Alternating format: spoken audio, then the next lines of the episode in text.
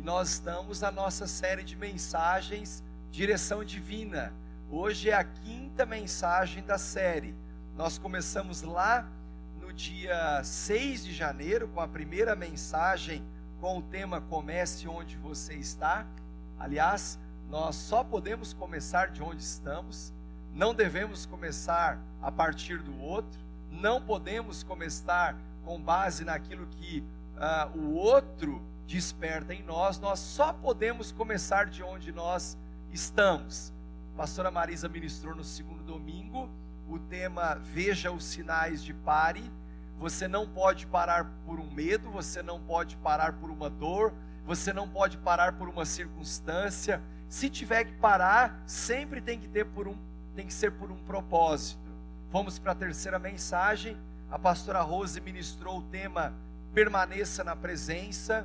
Permanecer na presença é uma decisão diária, contínua. Você decide orar e a oração te leva para a presença. Você decide ler a Bíblia e a Bíblia, a leitura bíblica te mantém na presença. Você decide jejuar e o jejum te conecta com um Deus que não muda pelo seu jejum, mas você muda pelo jejum que fez ao Senhor. Nós somos para a quarta mensagem no domingo passado o Tiago ministrou o tema Avance para o Destino. Tem muitas pessoas correndo de um lado para o outro. Sabemos que o vento do Espírito sopra, mas nós não sabemos de onde vem nem para onde vai. Mas nós só precisamos de uma coisa: estar no vento. Porque quando você está no vento do Espírito, você avança para o seu destino profético. Hoje eu vou ministrar a quinta mensagem da série com o tema Sirva antes de tudo. A tônica da noite é serviço, mas não vou te apontar um lugar específico da igreja para você servir, mas sim uma vida de renúncia de alguém que está continuamente no altar. Aliás, o altar é lugar de ovelha morta, ovelha que decide permanecer com uma vida em renúncia. Domingo que vem, o tema Encontros que te melhoram. Nós encontramos várias pessoas na caminhada mas devemos manter conectado com aqueles que estão o tempo todo nos melhorando. E a gente fecha a série na sétima mensagem com o tema Firme no propósito e vá.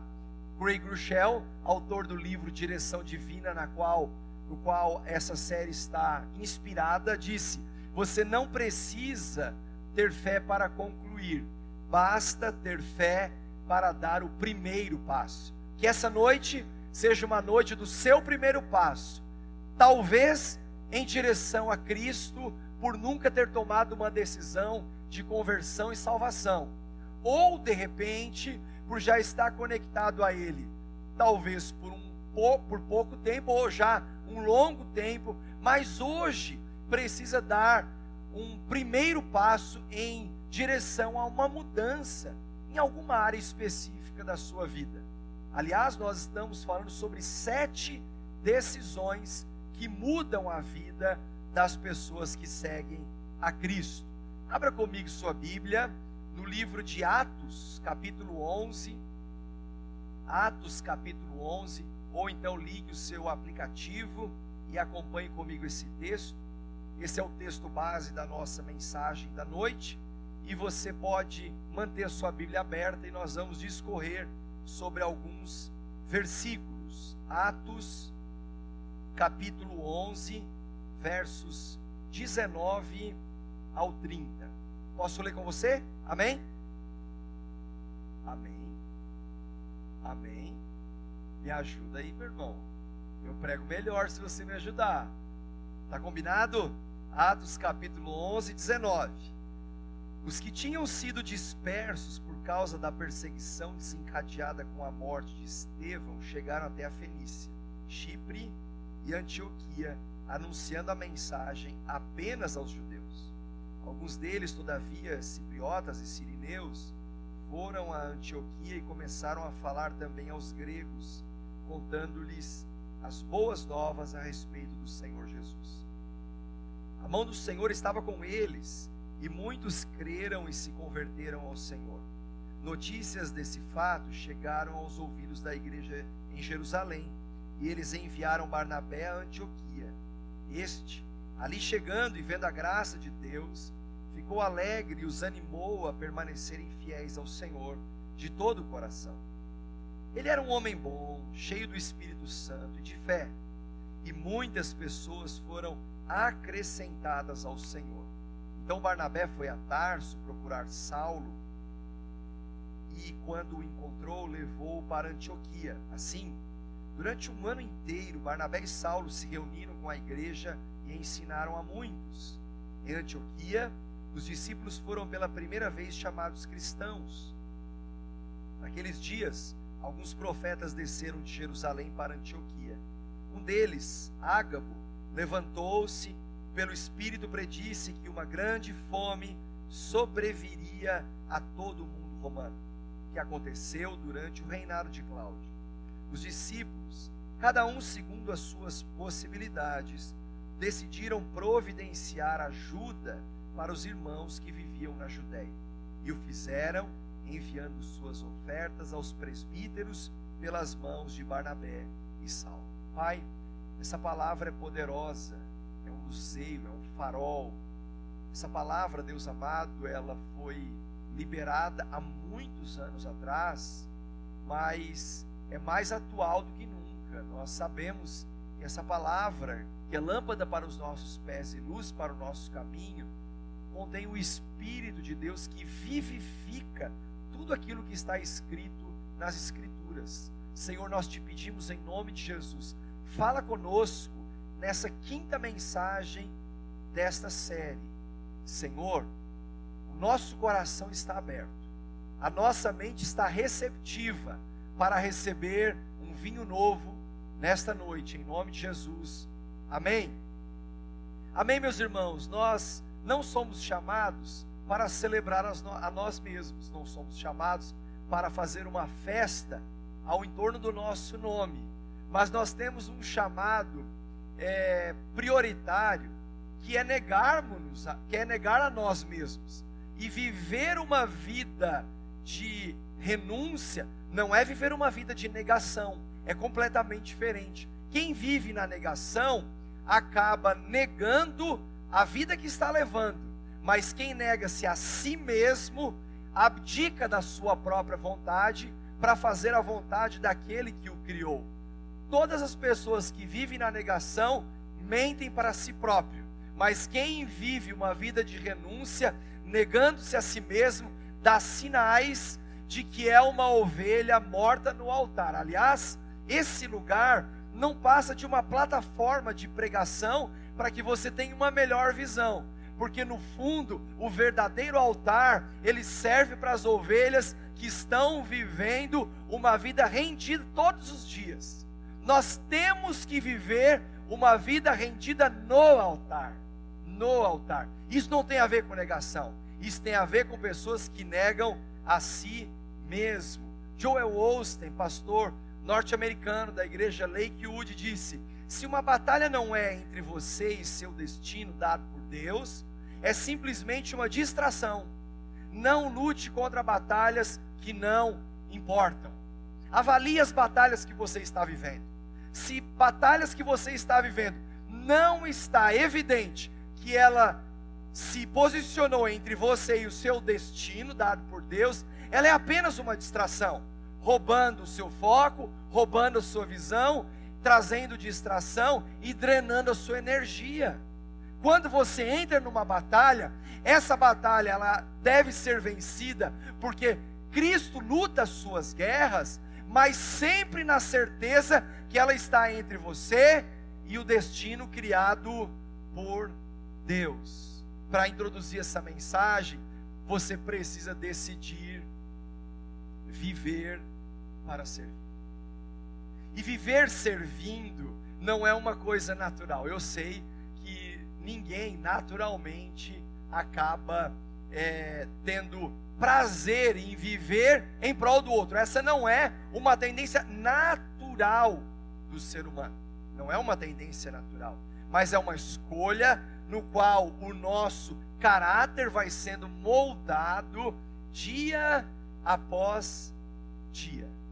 Ontem, Rodolfo estava ministrando aqui de uma forma sobrenatural, foi muito lindo que Deus fez nesse lugar. Quantas pessoas estavam ontem aqui? Muitas pessoas, muita gente nesse lugar.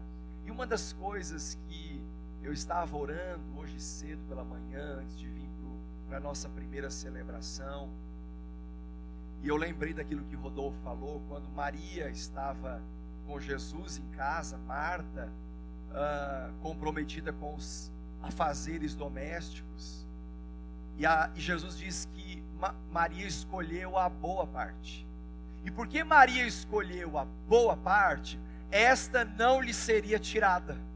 Essa não lhe seria tirada. E hoje pela manhã eu orava e sentia o Espírito Santo falando ao meu coração. Deus falando comigo de uma forma profunda. Não importa o que tirem de você. Não importa. Mas a boa parte, essa, você só perde se deixar de cultivar. Não importa, meu irmão, o que você perdeu ao longo da vida, mas a boa parte, o cultivo da presença de Jesus, isso não lhe pode ser tirado. Jamais alguém pode tirar essa sua boa parte.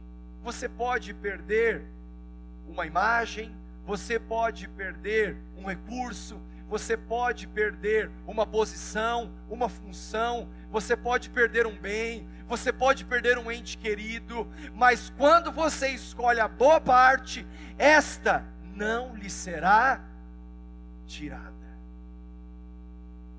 E à medida que você vai cultivando a boa parte, à medida que você vai cultivando essa única coisa, você descobre que você não é o único. Somos únicos, sim, numa perspectiva de criação singular. Não há nenhum outro Marcelo sobre a face da terra. Não houve e não haverá. Nesse sentido, nós somos únicos e singulares. Mas nós fazemos parte de uma coletividade, de uma família. E eu falava há pouco que é tão bom você sair, mas é melhor ainda você ter para onde voltar. E quando você volta para esse ambiente, família, você descobre que quando um está caído, o outro levanta. Quando um está fraco, o outro se coloca ao lado como um ombro amigo para chorar e ser um alicerce, um sustento. Isso é a riqueza do corpo. Então nós não somos únicos, nós não somos o centro das atenções. Isso te leva a pensar muito mais no outro, na dor do outro, na limitação do outro, na crise do outro, na dificuldade do outro, na fraqueza do outro. E quando nós começamos a perceber que o nosso coração está movido pela compaixão e a empatia, e nós passamos a ter decisões. É muito mais fácil você tomar decisão baseado nos seus próprios interesses. É muito mais difícil, porém melhor, você tomar decisões baseado nos interesses do outro, em benefício do outro, se colocando no lugar do outro, servindo o outro, pensando como o outro pensa. Isso é uma marca de alguém que vive o discipulado de Cristo. Carlito Paz disse que ousadia sem dependência do Espírito Santo geralmente é impulsiva, orgulhosa, carnal e temperamental. Bem, quando você toma decisões achando que está sendo ousado, pensando apenas em você, não está passando disso aqui, dessa sentença, dessa declaração. Você deve se mover pela fé, você deve viver pela fé, mas as suas decisões, pautadas na fé, certamente vai ter um olhar de servir as pessoas. Servir as pessoas e também conectar a comunidade. Uma vida pautada pela fé vai conectar a comunidade. Você já percebeu que tem muito mais coisa que nós concordamos do que nós discordamos? Eu sei que uma igreja desse porte tem muitas pessoas que pensam diferente de mim em vários aspectos. Particularmente, eu não tenho problema de conviver, de caminhar e de me conectar com pessoas que pensam diferente de mim. Aliás, eu gosto do princípio do 101% que John Maxwell diz em um dos seus livros, que você deve pegar 1% que você concorda e empregar 100% dos seus esforços, e aí sim você faz dar certo. Exemplo, um casamento. A pessoa chega e fala, pastor, a gente pensa tudo diferente. Primeiro, você devia ter visto isso antes, mas vamos dizer que você não viu isso antes e você chegou à conclusão que só tem 1% que vocês concordam. Eu vou te dar um conselho para 2019. Pega 100% dos seus esforços, emprega nesse 1% e faça o seu casamento dar certo. Princípio dos 101%. Isso vai te fazer conectar com as pessoas, ainda que se pense tão diferente. E por fim, confiar a Deus os resultados. Eu e você só somos o que somos, fazemos o que fazemos, chegamos onde chegamos, não porque a gente é bom. A Bíblia diz: porque dele, por ele para ele são todas as coisas. Você só é quem é, só faz o que faz, só conseguiu o que conseguiu, só chegou onde chegou, porque existe alguém que está com a mão estendida sobre a sua vida para te abençoar. O dia que nós perdemos o dia que nós perdermos essa compreensão, nós estamos nos perdendo na altivez do nosso coração. Altivez do nosso coração.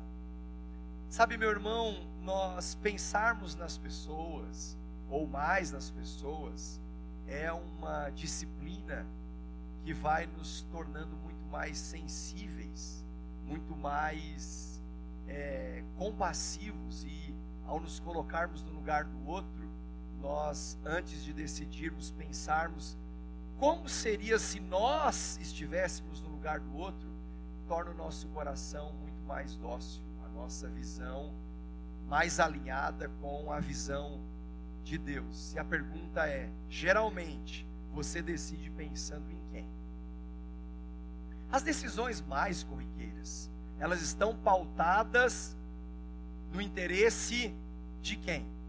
Quando nós conseguirmos essa, chegar a essa conclusão é, e ver que a gente pode melhorar e crescer e amadurecer muito mais pensando no outro, nós seguramente nos tornaremos uma pessoa que, além de escolher a boa parte, passamos a ter impregnados dentro nosso coração as marcas de Cristo. Eu vou falar essa noite sobre cinco marcas de um servo de Cristo, um discípulo de Jesus. Agora, quando você olha uma criança, ninguém precisa ensinar uma criança a ser egoísta, precisa?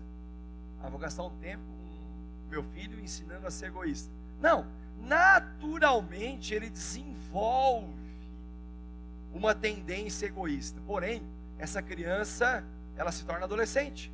E esse, essa criança que um dia só queria brincar do seu jeito, não dividir os seus brinquedos, chega na adolescência, quer continuar vivendo do seu jeito, jogando seus jogos de videogame preferidos, não repartindo com as pessoas e vira um jovem, vira um jovem, vai para a faculdade e tudo continua do seu jeito, namora, quer casar, constituir uma família e tudo continua do seu jeito. Essa é a cultura hedonista do nosso tempo, de pessoas que colocam o homem no centro de tudo e das suas decisões. Mas esse tipo de vida está afadada ao fracasso. Aliás, muitos têm fracassado por essa cultura hedonista. João capítulo 12, verso 24 e 25 diz: Digo verdadeiramente que se o grão de trigo não cair na terra e não morrer, continuará ele só. Mas se morrer, dará muito fruto. Aquele que ama a sua vida perderá, ao passo que aquele que odeia sua vida nesse mundo a conservará para a vida eterna. Só existe nova vida se a antiga morrer. O que, que precisa morrer hoje? Quando você pensa em evangelho, e o evangelho aponta para a esperança, para a vida, você não pode desconsiderar que a base do evangelho é morte. A base do evangelho é morte. Quando você vai para as águas do batismo, você decide publicamente morrer para esse mundo. Então, evangelho é também sinal de morte. Você morre para a sua vontade, você morre para esse mundo, você morre para essa cultura, porque você se torna o embaixador do reino dos céus nessa terra. Mensalmente, depois da primeira ordenança, que é o batismo, vem a segunda ordenança. Mensalmente nos reunimos na, na ceia do Senhor, na mesa da ceia do Senhor. E a mesa da ceia do Senhor aponta para o quê? Aponta para a morte. Nós fazemos isso em memória do Senhor, aquele que morreu, mas ressuscitou ao terceiro dia. A cada mês nós nos reunimos para ratificar que um dia nós morremos para o mundo. Que um dia nós abrimos mão de viver a nossa própria vida, para viver a vida dele em nós. Aponta para a morte. Mas não para por aí. Quando você olha para a cruz, nós temos aqui o símbolo da cruz. A nossa esperança morreu numa sexta-feira, mas um domingo como esse ressuscitou. A cruz aponta para a morte. A mensagem de salvação é a mensagem da cruz. E a mensagem da cruz fala da renúncia do eu. Fala de alguém que nega-se a si mesmo. E para uma pessoa negar-se a si mesmo, precisa sair da negação. Cutuca o seu irmão e diga assim: saia da negação. Ei, olha só, sabe qual é a maior negação que uma pessoa insiste em ter e ela sofre por isso? É achar que não precisa de um Salvador. Enquanto ela fica esperneando, tentando viver a vida do seu jeito, tentando se manter em pé, está vivendo na negação. Saia da negação e negue-se a si mesmo. Não, eu não preciso de ajuda, precisa. Não, eu não preciso de um Salvador, precisa. Não, eu já tenho um Salvador, eu não preciso mudar nessa área, precisa. Para de negação e negue-se a si mesmo. Então, o batismo aponta para a morte, a ceia aponta para a morte, a cruz aponta para a morte e o discipulado aponta.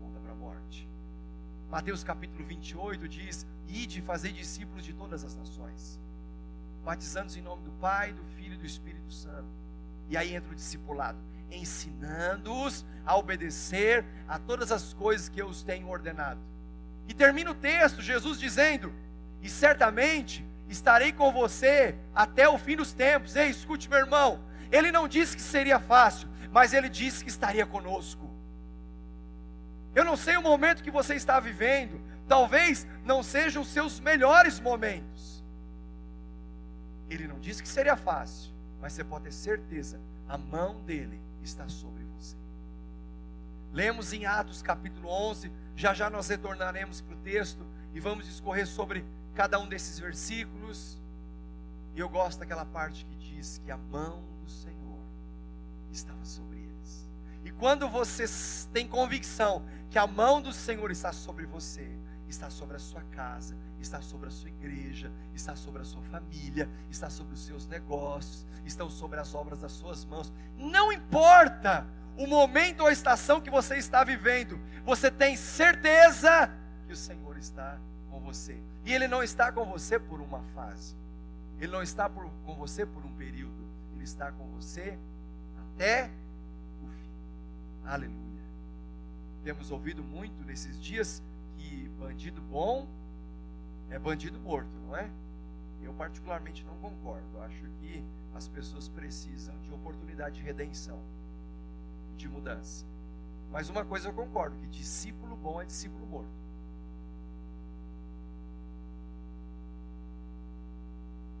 É o discípulo que entendeu que é ter uma vida no altar. Discípulo bom não é aquele que tem que ter a sua opinião sendo expressada toda hora. O discípulo bom não é aquele que é cheio de argumentos. Esse é o discípulo chato. Porque o discípulo bom é aquele que, mesmo sabendo que está certo, não precisa que a sua vontade prevaleça. O discípulo bom é aquele que entendeu o que é ter uma vida altar. Se precisa morrer para a sua própria vontade. Porque a ovelha no altar, aliás, o altar é lugar de ovelha morta. Altar é lugar de ovelha morta. Quando você vem para um culto, você descobre que o Evangelho é o poder de Deus para a salvação de todo aquele que crê. Isso fala de vida, isso fala de eternidade, mas nós não podemos esquecer a base da morte. Batismo é morte, ceia é morte, cruz é morte, discipulado é morte. Aprenda a morrer. Aprenda a morrer para a sua própria vontade. Isso vai te fazer uma pessoa muito mais flexível. Tem horas que eu me vejo numa situação e, e eu sei aonde vai desembocar a decisão daquela pessoa, mas você fala uma vez, você fala duas, a terceira você tem que deixar a pessoa passar pelas próprias experiências. E quando ela passa pelas próprias experiências, você começa a perceber que o seu coração se torna mais quebrantado. E a Bíblia diz que o coração contrito e quebrantado não desprezarás, ó Deus.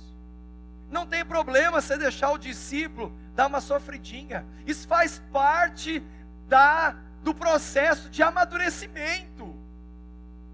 A Bíblia diz que não existe nenhuma prova, nenhuma, além daquela que nós podemos suportar. E o Senhor está trabalhando continuamente no nosso caráter. Mateus 16, 24 e 25 diz: Então Jesus disse aos seus discípulos: Se alguém quiser acompanhar-me, negue-se a si mesmo, tome a sua cruz e siga-me. Pois quem quiser salvar a sua vida perderá, mas quem perder a sua vida por minha causa a encontrará.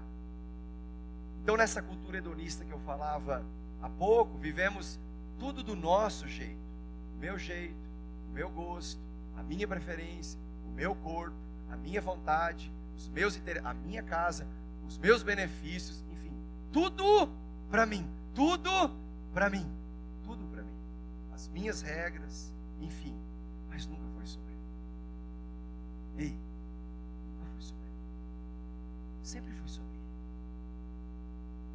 Nunca foi sobre você. Sempre foi sobre ele. À medida que nós acharmos que nós somos o foco, nós já nos perdemos há muito tempo. João capítulo 4, verso 34, disse Jesus: A minha comida é fazer a vontade daquele que me enviou e concluir a sua obra. Comida fala de alimento, fala de sustento, fala de mantimento, de provisão. Sabe o que me mantém de pé? Fazer a vontade daquele que me criou, que me enviou e concluir a sua obra. Sabe, tem horas que você tem uma sensação de prazer, porque aquilo que você tanto queria lhe foi dado ou concedido. Mas inclusive isso passa. Agora você quer ver um cristão, discípulo de Jesus, se mantendo de pé continuamente, é quando ele entende que a sua comida é fazer a vontade enviou.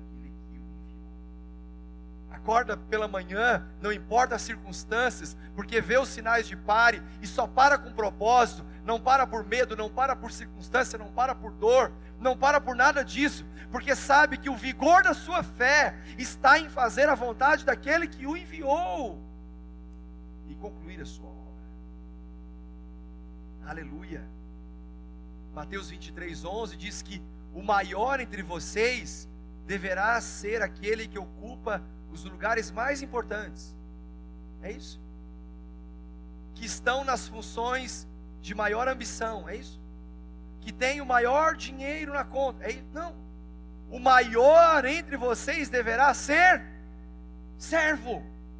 Serve na igreja, serve em casa, serve na sociedade, serve amanhã cedo no trabalho, serve com aquele que não vai te dar nada em troca. Esse é o maior. Esse é o maior, aquele que está olhando e decidindo uma vida pautada no estabelecimento do reino e não da sua vontade. Sabe, meus irmãos, um servo cristão crucificado e morto para o mundo entende três coisas basicamente. Ele entende que não pode voltar atrás. Não pode voltar atrás. Você não pode fazer parte daquele grupo de pessoas que ora está dentro, ora está fora, ora está dentro, ora está fora. Ora eu vou, ora eu volto, ora eu quero, ora eu desquero. Não. A Bíblia diz que Jesus respondeu: ninguém que põe a mão no arado e olha para trás é apto para o reino de Deus colocou a mão no arado, não fica olhando o que você está renunciando, o que você está deixando para trás. Eu já vou te contar, você está deixando uma vida sem sentido. para viver uma vida com propósito. Mas um servo cristão, crucificado e morto para o mundo, entende que não toma a glória para si. A glória não é minha. Eu posso fazer, ou eu posso ter a maior realização nesse mundo. Eu posso ser a pessoa que provoca uma admiração em pessoas. Eu posso ser um agente de mudança do mundo inteiro. Nada disso me dá direito de atrair a glória para mim. A Bíblia diz em Gálatas 6,14: quanto a mim, que eu jamais me glorie a não ser na cruz de nosso Senhor Jesus Cristo. Que eu jamais me glorie a não ser na cruz de nosso Senhor Jesus Cristo, na, naquela morte, por meio do qual o mundo foi crucificado para mim e eu para o mundo. Eu morri para o mundo. É nisso que eu tenho que me gloriar. Não é espernear para fazer da minha vontade, como eu quero. É me gloriar na cruz de Cristo. É saber que eu só não tenho um castigo eterno porque Jesus foi para o madeiro no meu lugar. É nisso que eu tenho que me gloriar. Eu só estou de pé e só posso pregar a, a mensagem de salvação porque um dia alguém morreu no meu lugar. É nisso que eu tenho que me gloriar. Porque eu não tenho nada de bom para oferecer. Nada, absolutamente nada. Mas Cristo em mim é a esperança da glória. E o terceiro, terceiro entendimento que um servo cristão crucificado e morto tem é que ele não se justifica para o mundo. Por que, que um cristão morto e crucificado não se justifica para as pessoas? Você já foi num velório e o morto levantou para tentar explicar por que, que ele. Não. Morto. Não fala. Interessante, não? Revelação. Morto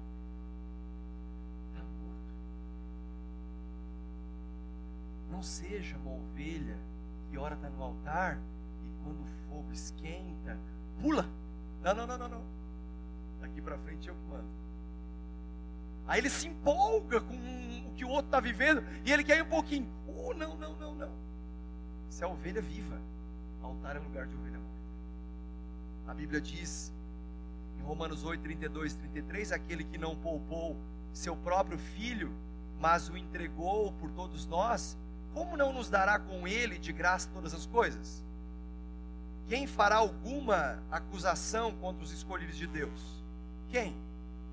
Ninguém vai me acusar de nada. Não, vai acusar. Só que olha só o finalzinho. É Deus quem nos justifica. Ah, isso aqui é poderoso. Não importa o que falam de você. Não importa o que tramam contra você. Não importa o que acontece nos bastidores quando você está dormindo. Você tem um Deus que não dorme. Aleluia! Você tem um Deus que está guerreando as suas batalhas todos os dias e é Ele quem te justifica. Quantos estão comigo aqui? Pode dar um glória a Deus? Aleluia! Aleluia! Voltamos então para Atos 11. Agora eu vou pregar. Estava três domingos sem pregar, meu irmão. Me ajuda aí.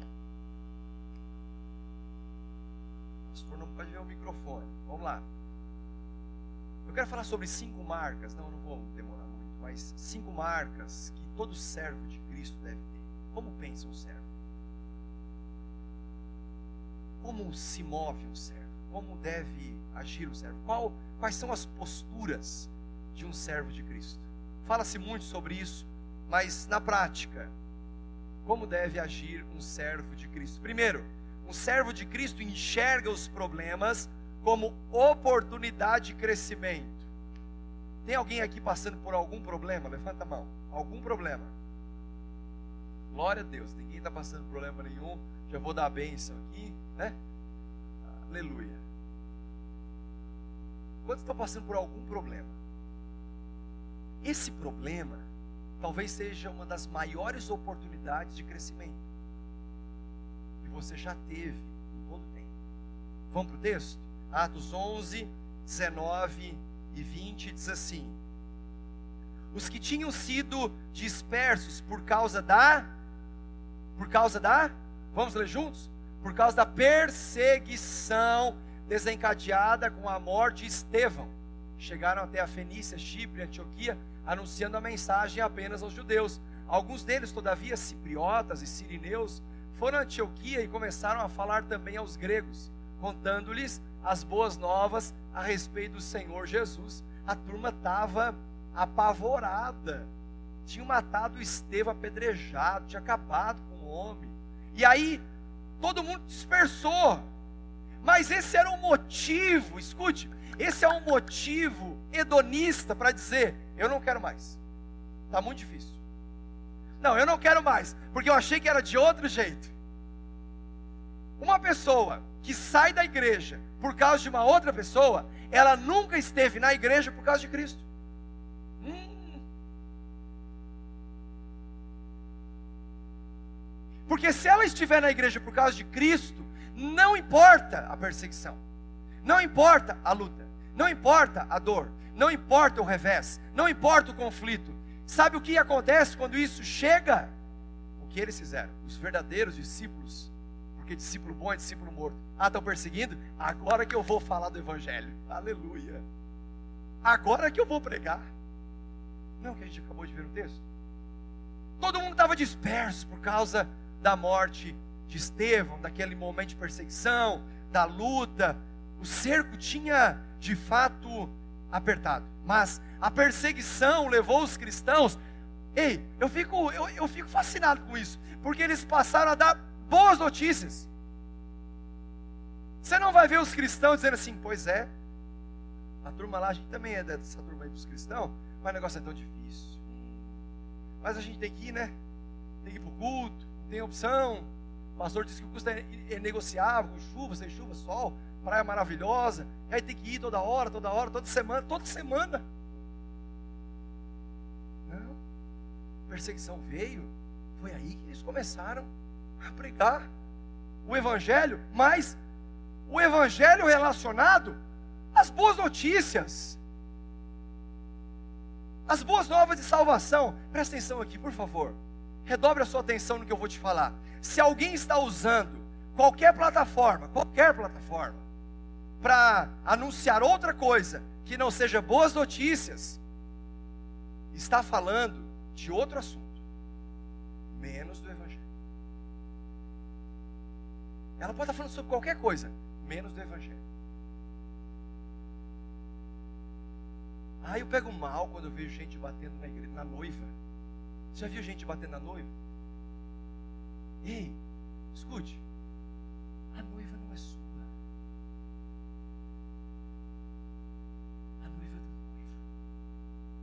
Foi pela noiva que ele morreu. Foi pela noiva que ele morreu. Eu olho para esse texto e vejo um evangelismo contextualizado, realizado por pessoas altruístas, positivas, que pensavam para além do problema, para além da perseguição, que a luta vinha, olhava para um lado, olhava para o outro, não tinha saída. Eu me lembro de Jacó, quando depois de 20 anos volta para casa dos seus familiares e atrás dele estava vindo a turma de Ló perseguindo, querendo matar, mas à frente dele estava Isaú, seu irmão, querendo sua cabeça. Olha para um lado, não tem saída, olha para o outro, não tem saída. Sabe o que ele faz? Escolhe a boa parte. Eu não te largo enquanto tu não me abençoares. Eu não te largo enquanto tu não me abençoares. Gênesis 32, você pode ler em casa depois. Quando o negócio aperta, é aí que nós temos que viver as boas notícias e falar das boas notícias de salvação deste Evangelho. Observe, meu irmão, a capacidade de resiliência que eles tinham, de suportar as provas e as perseguições. Os dispersos foram anunciando por toda parte o Evangelho aos judeus, judeu anunciando para judeu. Mas o texto diz que os de Chipre, de Cirene, falavam grego, anunciavam Jesus aos gregos, gentil falando para gentil. Em outras palavras, de um, de um evangelismo contextualizado, é o peixe pensando com a cabeça do peixe. É alguém que se coloca no lugar do outro. É quando alguém na sua geração fala a linguagem da sua geração. Por que, que essa igreja não é mais como antigamente? Porque não existe mais igrejas para antigamente. E por que, que não existe mais igrejas para antigamente? Porque não existe mais pessoas de antigamente. Não existe mais pessoas de antigamente. Você está me acompanhando aqui? A nossa igreja tem uma missão central de ser uma igreja para todas as pessoas. Todas. Mas até para aquele que eu não gosto, pastor, é aquele mesmo que você não imagina como a gente quer alcançar. Para mudar ele e você. Como é que pensa um servo de Cristo? Qual é a marca de um servo de Cristo? A segunda marca, o servo de Cristo, ele está convencido da aprovação do Senhor. Ei, você está convencido da aprovação do Senhor sobre a sua vida? Não fique perdendo tempo com picuinha. Será que o senhor está aprovando a irmã fulana? Isso não é problema seu. Ah, mas será que o aquela lá que chegou, ih, ali não dá nem para. Ei, e a aprovação do Senhor sobre a sua vida? É essa que vale. E nós não vivemos para a audiência de uma multidão, nós vivemos para a audiência de um só. Nós vivemos para a audiência de um só.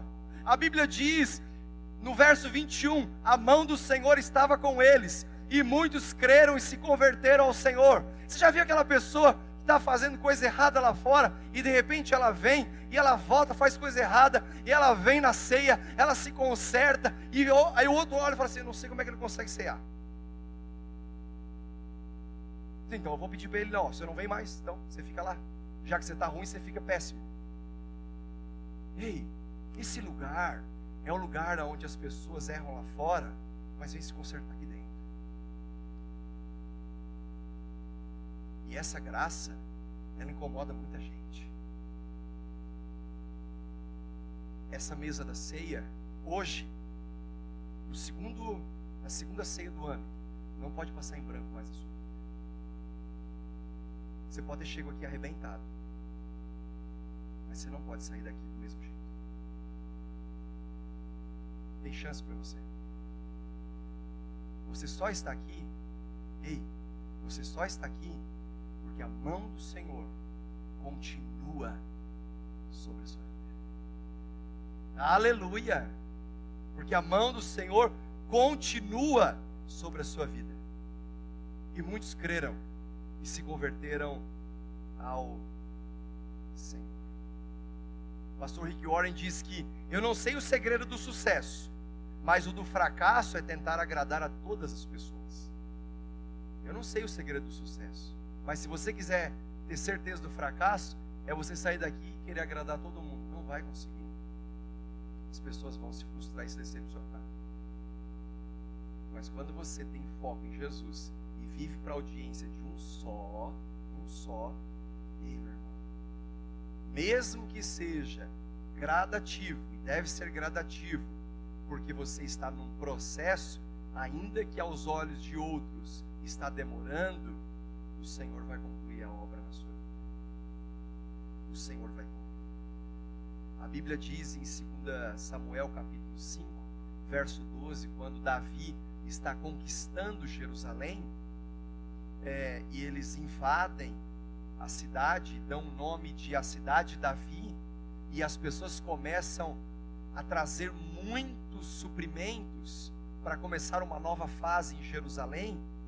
Então Davi teve certeza de que o Senhor o confirmara como rei de Israel e que seu reino estava prosperando por amor de Israel, seu povo. Sabe por que, que você vai prosperar? Por amor do Senhor sobre a sua vida, sobre a sua casa, sobre a igreja e sobre esse mundo. Para que a glória de Deus se manifeste em você e através de você, mas mais do que isso, sobretudo, apesar da gente. É apesar de que essa glória se manifesta. Aleluia. Porque a mão do Senhor continua sobre a igreja. E se tem uma das coisas que eu tenho convicção para essa casa, e você é filho dessa casa, é que a mão do Senhor está sobre esse lugar mão do Senhor está sobre esse lugar. Quando Davi ele cometeu erros, ele teve três opções de escolha quanto ao juízo. E ele disse: Eu escolho a terceira opção, quando ele diz: Caio eu nas mãos do Senhor e não na mão dos homens. Ainda que seja para receber o juízo, a mão do Senhor está sobre nós. A mão do Senhor está sobre nós. E quando a mão do Senhor está sobre a sua igreja, essa igreja começa a perceber as vidas chegando, as conversões acontecendo, a igreja se torna uma igreja missionária, pensando para além da sua realidade. Dia 18 agora, junto com o pastor Nini, estaremos embarcando para Ruanda, na África, assumindo esse, essa primeira viagem missionária com o continente africano e fazendo o nosso papel como igreja de Jerusalém, Judéia, Samaria e até os confins da terra. Eu acredito numa igreja que se move localmente. Ela é local, mas ela pensa global. E você faz parte dessa realidade. Dessa realidade. Em terceiro lugar, o servo de Cristo promove um ambiente de graça no meio das pessoas. Verso 23. Este, ali chegando e vendo a graça de Deus, ficou alegre e os animou a permanecer fiéis ao Senhor de todo o coração. Olha o texto. Este ali chegando e vendo a graça de Deus.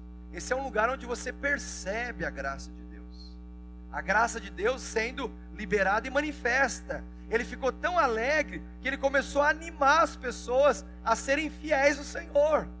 Olha, talvez hoje você não gostaria, você não conseguiu estar onde gostaria, mas você está melhor do que ontem. E isso é um passo da vez, porque você só pode começar de onde está, mas que te levará a ser muito melhor amanhã. E esse encorajamento de se manter fiel ao Senhor. Verso 22, voltando um pouquinho, diz: Notícias desse fato chegaram aos ouvidos da igreja em Jerusalém, e eles enviaram Barnabé a Antioquia. Essas boas notícias que estão chegando com o envio de pessoas que estão cumprindo a missão, de casa em casa, o Evangelho está sendo pregado. Na semana do dia 11, nós retornaremos os nossos pequenos grupos, porque nós acreditamos que de casa em casa o Evangelho continuará sendo pregado. Os Billy Grahams, os maiores evangel... como maior evangelista de toda a história dos dias atuais, são aqueles que de casa em casa alcançam uma vida, levando o Evangelho a uma pessoa, porque está levando Cristo e a salvação, e aquela pessoa descobrindo que nasceu para a audiência de um só.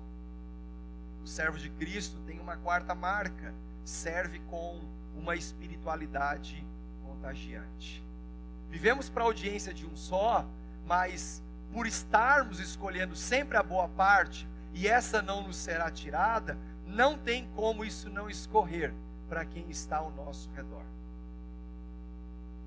Você vive para a audiência de um só, mas você começa a fazer os seus negócios na luz e não na escuridão. Você sai da obscuridade.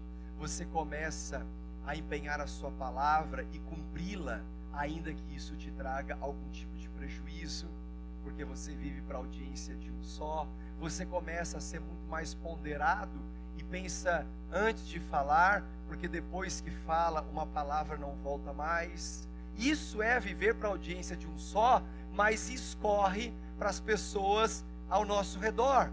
Então, o verso 24 diz: Ele era um homem bom, cheio do Espírito Santo e de fé, e muitas pessoas foram acrescentadas ao Senhor. Eu não sei se você concorda comigo, mas nós vivemos um tempo na nação em que Deus está levantando pessoas boas para mudar a sorte do Brasil. Esse mundo carece de pessoas boas, pessoas que acordam cedo pela manhã para fazer a diferença, porque pensa no outro, porque pensa e se coloca no lugar do outro. Então há dois fatores que ficarão cada vez mais evidentes em nosso meio.